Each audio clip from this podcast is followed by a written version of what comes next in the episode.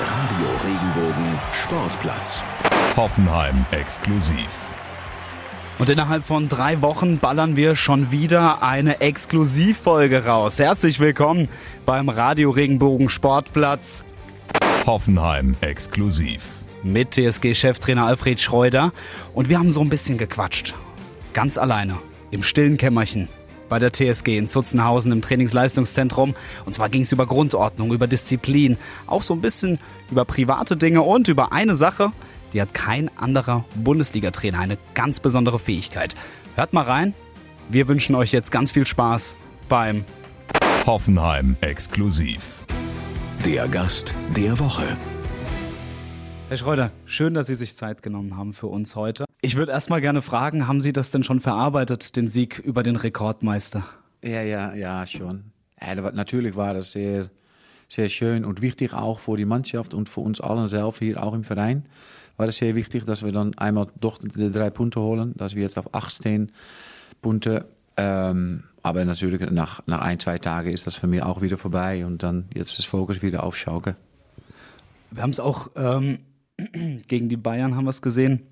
Aber auch schon in den zwei Spielen davor gegen Gladbach und gegen Wolfsburg. Robert Sko, Stürmer, spielt hinten links. Pavel Kaderavek, äh, eigentlich Rechtsverteidiger, spielt ja. vorne rechts. Wie kommt es denn dazu, dass, ähm, dass Sie quasi so aufstellen? Ist das ein Ergebnis harter Analyse oder fällt Ihnen das ähm, beim Autofahren, beim Schlafen ein? Oder wie kommt sowas? Nein, das ist eigentlich, als, als Trainer musst du immer auch immer deine eigene Mannschaft analysieren und wo muss man sich vielleicht offensiver aufstellen auf eine Position äh, und das haben wir gemacht. Und das war mein Gefühl, war eigentlich über links brauchen wir mehr Zug nach vorne sagt mein, hat mein Gefühl gesagt. Dann haben wir das auch so versucht mit Robert. Wir haben es schon ein paar Wochen davor ein paar Mal versucht im Training. Das macht natürlich nicht auf der einen auf andere Tag. Das muss man so ein bisschen im Training beobachten. Wie, wie, wie läuft das? Wie geht das? Wie sieht er es selber? Und dann nach das Freiburg-Spiel war für mich eigentlich so, ja, jetzt müssen wir etwas ändern, glaube ich, weil wir offensiv dann von beiden Seiten, sag mal, äh, noch besser werden. Und es hat auch äh, bewiesen, sag mal, dass wir mit Pavel über rechts dann offensiv hoch kann er spielen. Eigentlich ist es nicht so ein großer Unterschied rechts Außenstürmer oder rechter Joker. Weil äh, gegen Gladbach zum Beispiel hat er defensiv als Joker gespielt und offensiv als Außenstürmer. Und eigentlich gegen Bayern München hat er dann natürlich ein rechts Außenstürmer gespielt. Aber Pavel ist, hat immer Torgefahr. Und das ist extrem wichtig für uns, glaube ich. Stand jetzt, äh, wenn du unsere Kader anschaut, dass wir vorne richtig Torgefahr ausstrahlen. Das hat er. Und Porsche hat es einfach gut gemacht in, auf der rechten äh, Position, finde ich auch. Und mit Robert war eigentlich so, wie ich, wie ich gesagt habe, das war ein paar Mal versucht im Training, wollte etwas verbessern über die Seite, offensiv. Und es war eigentlich der Grund, äh, warum das Robert mit Robert versucht haben. Und ich glaube, da können wir zufrieden, zufrieden über, sehen, über sein. Sie haben gerade gesagt, äh, Pavel hat als Joker quasi gespielt. Können Sie mir das nochmal erklären? Was meinen Sie damit genau? Ja, Joker ist eigentlich, wenn du mit einer Fünferkette, sag mal, rechts außen an der Außenbahn spielt. So, das ist dann rechts Außenverteidiger, rechter Flügelverteidiger, sag mal, rechts außen. So eine Mischung davon. Und das, das ist Pavel immer der Starke gewesen. Und ja, gegen Gladbach hatte er ein paar, hatte, hatte ein, zwei torgefährliche Situationen. Äh, gegen München vielleicht nicht so viel, aber er ist immer da. Und äh, ja, ich bin auch zufrieden mit seinen Positionen. Ja, und äh, er, ist, er ist das Beste, sag mal, dass er immer über Außen kommt. Sie wurden in den Pressekonferenzen immer darauf angesprochen, welche Formation spielen Sie denn? Ist es ein 3-5-2, ein 4-3-3? Ähm, dabei haben Sie aber auch oft immer betont, ähm, es geht nicht ums System, es geht um die Grundordnung. Ja. Was meinen Sie denn konkret mit, es geht um die Grundordnung? Ja, Grundordnung ist im Sinne von, wie, wie, verhält man sich auf dem Platz und wie viele, viele Spieler hat der Gegner in die Mitte? Und dann, wir müssen immer sagen, man plus eins oder plus zwei in die Mitte haben. Äh, wenn der Gegner ein 4-4-2 spielt und mit zwei Sechser zum Beispiel, willst du oft da drei oder vier Spieler haben. Und ja, das hat zu tun mit Raumaufteilung und äh, ja, das hat nichts zu tun mit der Grundordnung oder System. Das muss man eigentlich so als Raumaufteilung, Grundordnung wie, wie man sagt, dann musst du immer suchen, dass du von, von wenn wir offensiv spielen, dass wir von, von vorne, dass immer Spieler da in die Raum sich begeben. Und bei Ajax zum Beispiel haben wir ab und zu eigentlich ohne Stürmer gespielt, aber immer mit extra Spielern im Mittelfeld, weil wir wollen die Mitte dominieren. Das machen wir jetzt auch immer besser und besser. Konnte noch eigentlich viel besser gegen Bayern. Es war ein paar Mal sehr gut gegen Gladbach. Und ja, jetzt, ich glaube, das ist der richtige Weg, da müssen wir mit weitergehen. Sie haben gerade gesagt, das ist der richtige Weg und jetzt ist es ja soweit. André Kramaric ist zurück im äh, Mannschaftstraining. Welche Rolle wird André Kramaric denn in Ihren Planungen spielen? Also beziehungsweise auch welche Position wird er bekleiden? Ja, das ist jetzt noch schwer zu sagen. Aber natürlich, als Trainer hast du immer so eine, Rolle im Kopf. Von, ich finde, dass André ist auch ein klassischer, sag mal, neun, neuneinhalb, zehn, sag mal. Er kann, und er ist das Beste in der Hauptraum. Und ich glaube, das ist auch jetzt noch was wir, glaube ich, noch vermissen. So ein Spieler, die sich eigentlich immer äh, in der Hauptraum bewegt. Äh, weil er natürlich sehr offensiv denkende Spieler ist und sehr beweglich ist und natürlich sowieso viel Torgefahr ausstrahlt. So, ich glaube, das andere ist ein Spiel, die kann man über rechts in den Halbraum stellen, über links in den Halbraum stellen oder auf der 10 oder auf der 9, dass er von auf der 9 auf der 10 kommt. So, auch da sage ich nicht, andere ist ein klarer 9 oder links außen oder 8. Nein, das ist abhängig von wie wir spielen. Sehe ich so eine Position vor ihm, dass er immer so schwimmend spielt auf dem Platz. Und das haben wir bei Ajax mit Tadic zum Beispiel auch gemacht. Und äh, Tadic ist für einen Verteidiger sehr, sehr schwer zu fangen, weil das eine Mal spielt er gegen einen rechts, rechten Verteidiger, dann gegen den linken, dann spielt er gegen den Sechs. Und ich glaube, wenn wir das hinbekommen mit André, dann wird er von großem Wert, Wert sein für uns. Sie sprechen von einem großen Wert. Welchen Wert hat er denn wirklich fürs Team? Wie wichtig ist er für die Mannschaft? Ich glaube, das hat die Vergangenheit bewiesen. Mit seinen Toren, seinen Vorlagen. Das ist einer der besten, glaube ich, was ich gehört habe in der Bundesliga von den letzten drei, vier Jahren. Top 4 oder Top 3 selbst, glaube ich. Mit Assist und Tore. Und dann bei einem Verein als Hoffenheim. Ja, das, sagt eigentlich alles. Und das ist immer gut, wenn so ein großer Name mit die große Qualität auf dem Platz steht. Herr Schröder, wir haben jetzt einige ähm, Zeit über, über Spieler gesprochen. Jetzt würde ich auch gerne mal über, über den Trainer Alfred mhm. Schreuder sprechen. Welche Fähigkeiten braucht denn Ihrer Meinung nach ein erfolgreicher Trainer in der Fußball-Bundesliga? Ich glaube, die Ruhe ausstrahlt, die klare Plan und Philosophie hat, wie er gerne spielen und trainieren will. Und auch wie er kommuniziert mit Spielern. Ich glaube, das ist das Wichtigste. Und am Ende ist natürlich das Allerwichtigste die Qualität von der, von der Mannschaft. Weil als Trainer muss man auch ehrlich sein, wenn du die Sache gut machst, wie ich gerade vorher gesagt habe, bist du auch natürlich abhängig von der Qualität von der, von der Spielers. Und äh, ja, äh, wenn ein Trainer top ist, dann ist wahrscheinlich die Spieler auch top. Und das ist so. Und äh, andersrum geht es nicht. Ich möchte mal ein Zitat von Ihnen aufgreifen von vor der Saison. Mhm. Sie sagten, dass die TSG Hoffenheim in der vergangenen Saison mit 52 Gegentoren sehr viele Gegentore ja. bekommen hat. Und das muss besser werden.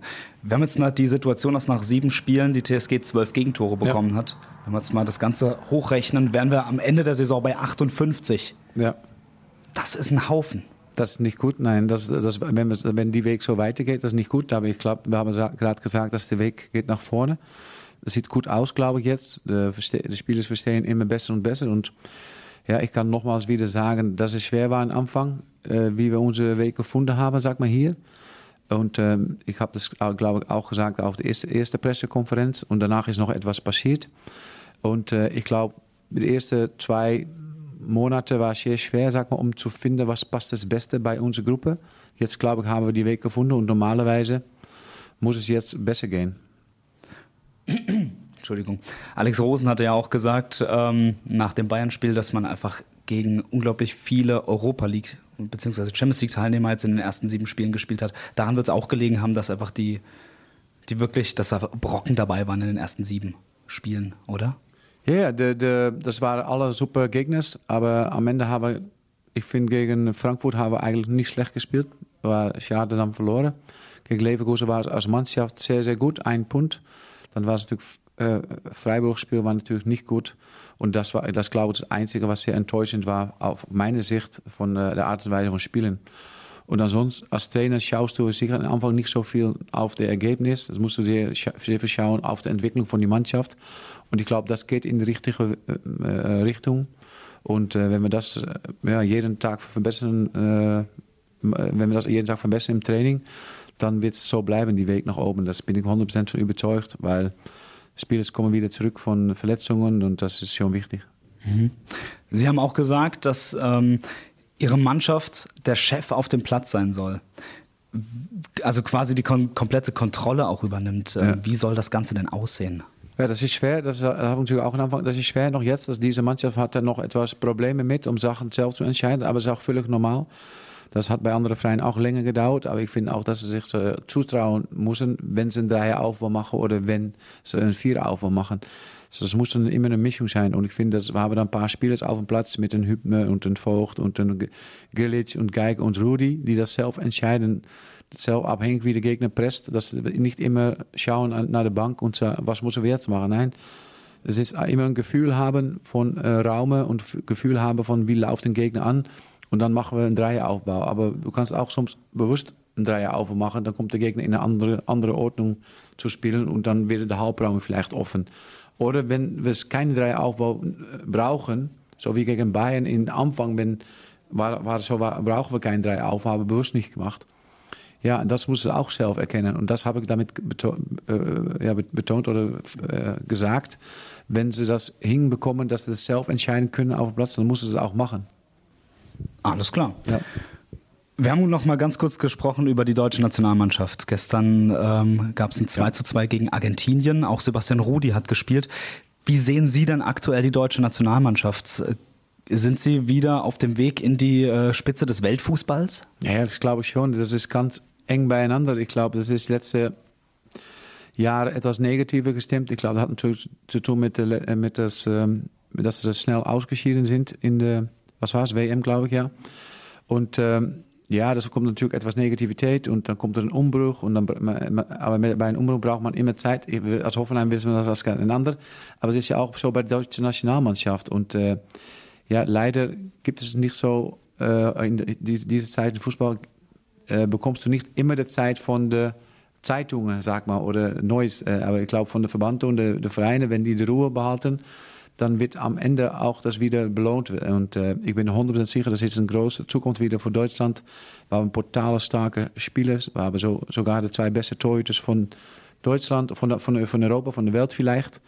Und ähm, ja, wenn du auch nach der Kette schaut, das ist mit Süle ein Top-Verteidiger, äh, auf der Sechs mit Kimnich und wir haben noch jetzt das Havertz kommt dabei, vorne brutale Qualität mit Knabri, glaube ich. Und äh, ja, das sieht sehr gut aus ich glaube, wenn sie ruhig bleiben und ähm, der, der Coach die Zeit geben, dann wird es wieder super sein. Und äh, natürlich hofft man, dass schnell wieder das Sané auch wieder dabei ist. Sie haben es angesprochen, zwei Welttorhüter, zwei Weltklasse-Torhüter. Wen würden Sie ins Tor stellen? beide, aber es geht nicht. Nein, das ist schwer zu sagen. Das ist nicht meine, meine Aufgabe. Ich finde sie beide sehr gut. Und äh, ich habe mir persönlich immer sehr äh, neue, sehr bewundert. Aber es weil ich ihn schon so lange kenne. Und aber ja, der andere spielt auch nicht umsonst bei Barcelona. Das stimmt. Herr Schreuder, wir haben gerade sehr viel jetzt auch über das Sportliche geredet. Wir würden aber auch ganz gerne noch über den Menschen Alfred Schreuder sprechen. Ja. Wussten Sie, dass Sie eine Fähigkeit haben, die sonst wahrscheinlich kein anderer Bundesliga-Trainer hat? Nein. Sie wissen, wovon ich spreche? Nein? Ja, sag mal. Ähm, Sie können Kühe melken. Ja, ja, ja, so, ja. Ja, früher haben wir das gehabt, äh, auch bei meiner Oma, sag mal, haben sie Kühe gehabt und das musste sie auch ab und zu machen und ja, mein Vater hat es auch gehabt und äh, ja, er hat das ungefähr 20 Jahre hat er es gehabt und ich bin eigentlich so aufgewachsen von auf mein fünfte bis, bis 13, 14. Jahr haben wir da mitgemacht und äh, es war eigentlich ganz normal, dass wir das jeden Abend mussten wir mitarbeiten, ja. Also quasi auf dem Bauernhof haben Sie ja. ähm, viel mitgeholfen bei der Familie. Ja, das war eigentlich so. Bei uns war es normal, dass du eigentlich von fünf, sechs Jahren jeden Abend äh, helft. Und in, in, wenn es Urlaub war von den Schülern, dass du auch, auch morgens helft. Äh, und dann so wird man aufgewachsen. Und ja, das war, fanden wir auch allen schön, weil die ganze Umgebung bei uns hat das gehabt. Und ähm, ja, waren auch Kinder und Nachbarn mit, mit äh, wie sagt man, Hühnchen, Hühner? Hühner? Hühner? Ja, ja und, äh, ja, und dann auch mit ähm, ja, noch andere Tiere, sag mal. Und dann, wenn, die, wenn wir noch fertig waren, konnten wir später noch in, abends noch Fußball spielen. So, wir haben an anderen allen geholfen, sag mal. Und bei uns mussten wir immer, unsere Pflicht war eigentlich so, dass wir immer helfen mussten mit meine, bei meinen Eltern. Inwieweit oder generell kann das ähm, einen Effekt haben auf Ihre Arbeit jetzt? Hat sowas ähm, eine Auswirkung? Hilft Ihnen das jetzt? Früher, sage ich mal, diese Disziplin auch? Ja, vielleicht schon, aber das ist, wird, glaube ich, für mehrere Trainers haben. Ja, Fußball ist ein Teamsport und ähm, das betone ich auch immer den Spielers. Ich war selbst auch ein Spieler, also ein, ein, ein Teamplayer, sag mal. Ich war kein großer Star, aber ich war ein Kapitän von einer Gruppe. Und ich, ich habe immer gesagt, man muss es immer gemeinsam machen, weil sonst es nicht. Und wenn ich das Gefühl hatte, dass eine nicht mit wollte oder das Gefühl hatte, ja, jetzt traue ich heute nicht so viel zu machen, dann habe ich es immer angesprochen, als, als, als damals als, als Kapitän schon. So bin ich auch aufgewachsen durch meine Eltern und sicher mein Vater war da sehr streng in äh, nach uns. Und äh, ja, es geht nur um wir und nicht um ich. Und wenn das passiert, dann geht es äh, runter. Sie sind ähm, als, also Sie wurden von Ihrem Präsidenten Peter Hofmann als ähm, ruhigen und charakterstarken Menschen ähm, bezeichnet. Wie würden Sie sich selbst ähm, charakterlich ja. bezeichnen? Ja, ich bin, glaube ich, nach außen sehr ruhig. Das glaube ich auch. Intern, glaube ich, bin ich nicht immer ruhig. In der Kabine bin ich anderer Mensch als hier auf dem Platz oder, oder, oder, oder so wie jetzt im Interview oder auf dem PK. Weil ich finde, man muss auch als Trainer auch ein bisschen so sich ändern können, was braucht die Mannschaft. Und äh, das lernt man auch jetzt auch wieder. In Anfang brauchen sie vielleicht etwas mehr Führung von, auf meine Sicht, wo wir hinwollen. Wenn vielleicht in ein halbes Jahr, wenn wir weiter sind, dann brauchen sie vielleicht etwas mehr Freiheit zu haben. Jetzt, glaube ich, brauchen sie richtig eine klare Führung auf meine Sicht, wie, wie, wie, wie wir gerne spielen wollen. Und ja, als Typ bin ich eigentlich immer ruhig. Ähm, versuche immer Kontrolle zu haben, aber natürlich bist du auch ab und zu emotional in, in der Kabine in der Halbzeit oder nach dem Spiel war es natürlich in München auch äh, nicht normal, dass du da gewinnt äh, äh, mit, mit der Mannschaft in äh, wie Hoffenheim, sag mal. Und das, war, das haben wir natürlich gefeiert damals. Ich habe die Jungs auch gelobt, weil die haben natürlich, wie man oft wie man gesagt hat, haben eine Geschichte geschrieben und äh, da mussten dann auch genießen. Das habe ich auch gesagt, sie mussten das auch feiern, weil das wird nicht jedes Jahr passieren dass man in München gewinnt. Und da muss man es auch genießen, genießen, weil am Ende spielst du da auch vor. Du musst dann auch, sag mal, äh, sich freuen können und dürfen. Und das musst du dann auch. Aber dann geht es ab Montag, Dienstag wieder normal weiter. Stichwort Disziplin. Ich habe noch ein Zitat dabei, was Sie ja. ähm, dem Spielfeldmagazin der TSG Hoffenheim gegeben okay. haben. Wenn wir gewinnen wollen, dann zählt nur, dass wir Disziplin haben. Ohne die kannst du alles vergessen. Was bedeutet für Sie Disziplin?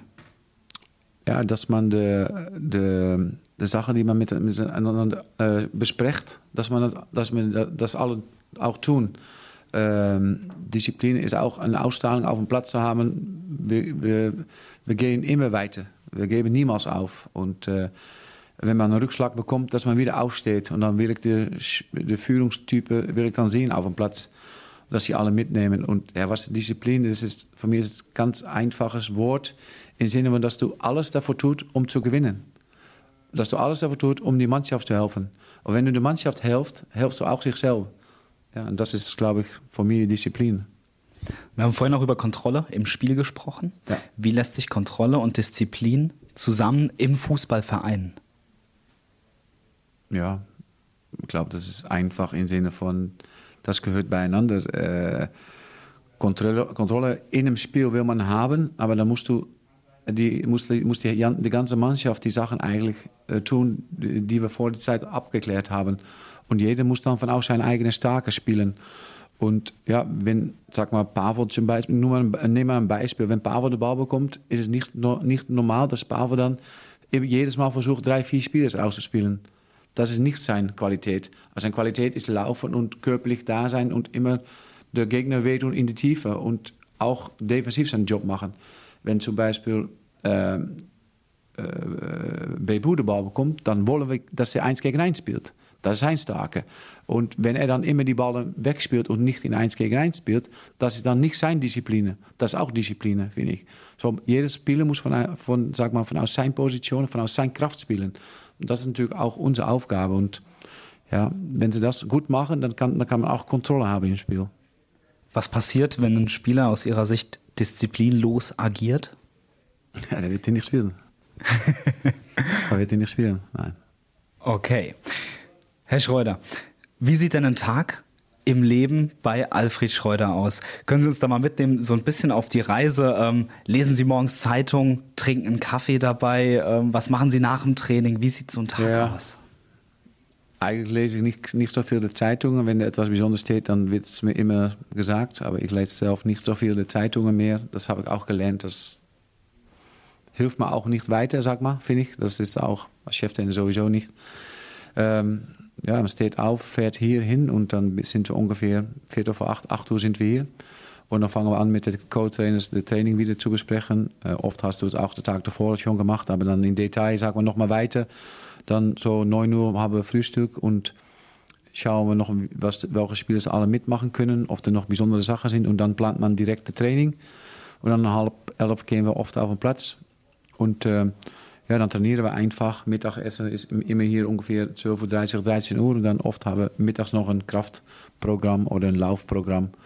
Und dann abends äh, ja, analysiert man wieder das Training. Ich versuche, jeden Training wird gefilmt. Auch jeden Training versuche ich dann wieder zu schauen, okay, was wollten wir trainieren? Hat das geklappt? Was war auffällig? Und ähm, schaue auch oft nur aus meinem eigenen Interesse nach, immer wie, wie, wie die Jungs sich bewegen auf dem Platz. Ähm, wie die Körpersprache ist, weil aus Körpersprache kannst du sehr viel ausholen. Und ähm, ja, dann, dann ungefähr 17.30 Uhr, 18 Uhr oder 18.30 Uhr, dann fahren wir wieder heim. Und äh, ja, dann ist jetzt meine Familie ist, ist jetzt in Heidelberg und dann äh, hat man einen normalen Abend, so wie gestern haben wir dann Deutschland angeschaut gegen Argentinien. Ja, und dann äh, ist der Tag vorbei. Da bin ich schon direkt bei der nächsten Frage. Sie haben gesagt, Sie haben gestern Deutschland, Argentinien geschaut. Wie sieht denn so ein Fußballabend bei Ihnen aus? Ist das eher so, Sie lehnen sich zurück und genießen ja. das ein bisschen, schauen Fußball oder sieht das schon eher so aus, als dass Sie den Laptop da haben und weiterhin arbeiten dabei? Na, gestern zufälligerweise habe ich schon äh, in der Halbzeit bin ich angefangen mit Schalke anzuschauen auch. Es war schon, das ist 2-0 geführt, glaube ich. Dann habe ich ein bisschen Schalke angeschaut und auf einmal habe ich gehört 2-1. Dann habe ich meinen Laptop wieder zugemacht, habe ich nochmal das Spiel angeschaut. Und nee, als, als, als Trainer, als als Mensch versuche immer so ein Spiel anzuschauen. So, erst fange ich immer ruhig an, schaue, okay, ich will jetzt eigentlich als Mensch einfach schauen. Aber es, ich muss mir selber auch das wieder, das, das muss ich auch sagen, wenn ich dann so fünf oder zehn Minuten dann denke ich, ah, okay, warum spielen sie so? Warum spielt, warum spielt endlich etwas höher? Oder dann fangst du jetzt wieder schnell als Trainer zu denken. Das mache ich schon jetzt auch viel. Das war gestern dann auch wieder, aber dann nach der 2-0 habe ich auch gedacht, ja, das haben wir gut gemacht und dann wird das Spiel vorbei sein. Dann wird es 2-1 und dann wird es noch knapp, ja. Kann man dann so wirklich ganz normal noch Fußball schauen als Trainer, wenn man so eine Position hat? Äh, ganz schon, aber schwer, ja. ja, ja bei, bei, bei, wenn ich bei, sag mal, dieses Wochenende fahre ich in Niederland, schaue ich vielleicht einen Amateurfußball an, dann wird es einfach, dann kann ich es einfach. Aber ein Profifußball schaust du oft, okay, weil das hat oft zu tun mit deiner eigenen äh, Rolle, sag mal, als Trainer. So, wir schauen jeden Freitag oder Samstagabend oder Sonntagmittag schauen wir auch noch Bundesliga. Und dann schaust du auch oft, okay, was ist, oh, das ist unser Gegner in vielleicht drei Wochen. Okay, wie spielen sie? Dann schreibe ich mir dann auch viele Sachen auf, was mir auffällig ist von mir. Und dann haben wir natürlich Timo Groß, unser Videoanalyst. Die schaut natürlich alles in Detail an. Aber wie du sagst, es ist du kannst nicht immer mehr, mehr sag mal, ruhig ein Spiel anschauen. Das vielleicht wieder bei nächster WM oder EM. Ja. Alles klar. Ähm, kleine Fragen habe ich noch. Ihre jüngere Tochter und Ihr Sohn, die sind zusammen äh, mit Ihrer Frau mit Ihnen hierher gekommen. Ja. Ähm, die beiden gehen auf eine internationale Schule.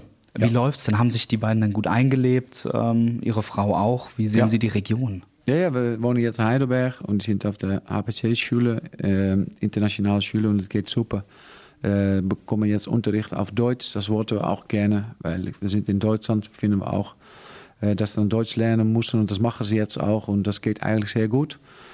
Die Schule hilft uns sehr gut mit. Und ähm, ja, die Kinder waren es am Anfang ein bisschen schwer natürlich. Und noch immer für meine Tochter ist noch immer schwer, weil die vermisst natürlich die Freundinnen aus den Niederlanden. Aber ich muss sagen, mein Sohn fühlt sich super wohl, hat schnell neue Freunde gefunden und äh, ja, findet es jetzt auch selbst witzig, auch um Deutsch zu reden. Und äh, versuchen wir jetzt auch am Tisch abends ein bisschen Deutsch zu reden. Und für meine Frau ist noch das größte Problem, weil die hat noch nicht so viel, sag mal, äh, die kennt noch nicht so viele Leute hier. Aber das, das, die hat jetzt auch, äh, wird auch nächste Monate vielleicht mehr Unterricht bekommen, ja. Und Sie wohnen in Heidelberg? Was ja. gefällt Ihnen so sehr an Heidelberg? Weil, dass Sie Heidelberg mögen, das haben Sie schon mal ja. gesagt. Ja, es ist nur die Stadt. Es ist ein bisschen wie klein Amsterdam. Äh, Amsterdam ist natürlich größer, aber so sieht es auch bisschen aus. Eine alte Stadt äh, mit vielen Geschichten und es, sind viele Tourismen auch. Und ich finde, ja, man kann da auch einfach durchlaufen und ohne dass äh, Leute äh, reden über, direkt über Fußball. Und das finde ich auch ja gut, wenn wir dann doch in die Stadt sind, dass wir nicht immer direkt anfangen, über Fußball zu reden. Werden Sie oft erkannt in Heidelberg in der Stadt? Nein, jetzt nicht. So, das finde ich auch gut. In Heidelberg nicht, aber zum Beispiel in Sinsheim ist es schon, ja, wird's äh, dann schon. Alles klar. Letzte Frage habe ich noch. Könnten Sie spielerisch heute ähm, in der Mannschaft bei der TSG Hoffenheim in der Bundesliga mithalten oder sagen Sie, oh, das äh, hm, wird schwierig? Jetzt mit mein, jetzt, Ja. jetzt nicht mehr, nein. Jetzt nicht mehr. Aber ich glaube, wenn vielleicht, wenn ich damals auch in der Zeit, wenn ich selbst Profi war, dann hat es schon, glaube ich, gepasst. Aber jetzt nicht mehr. Nein, es geht nicht mehr. Warum geht's nicht mehr? Weil ich physisch nicht mehr kann, laufen kann, so, so schnell wie die Jungs. Okay. Ja. Herr Schröder, vielen, vielen Dank, dass Sie ähm, sich Zeit genommen haben. Das war's von unserer Seite. Gerne. Ähm, genau. Und dann wünsche ich noch einen schönen Tag. Dankeschön. Ciao. Ich bin Ermin Bicacic von der TSG Hoffenheim und ihr hört den Radio Regenbogen Sportplatz mit Markus und Francesco. Ja, und das war's sogar schon für unter der Woche mit unserem Hoffenheim exklusiv. Genau, und am Freitag gibt's wie gewohnt die ganz normale Sportplatzfolge mit Markus und mit mir. Und ansonsten bleibt mir nur noch zu wünschen, kommt gut durch die Woche. Am Freitag habt ihr uns ja endlich wieder.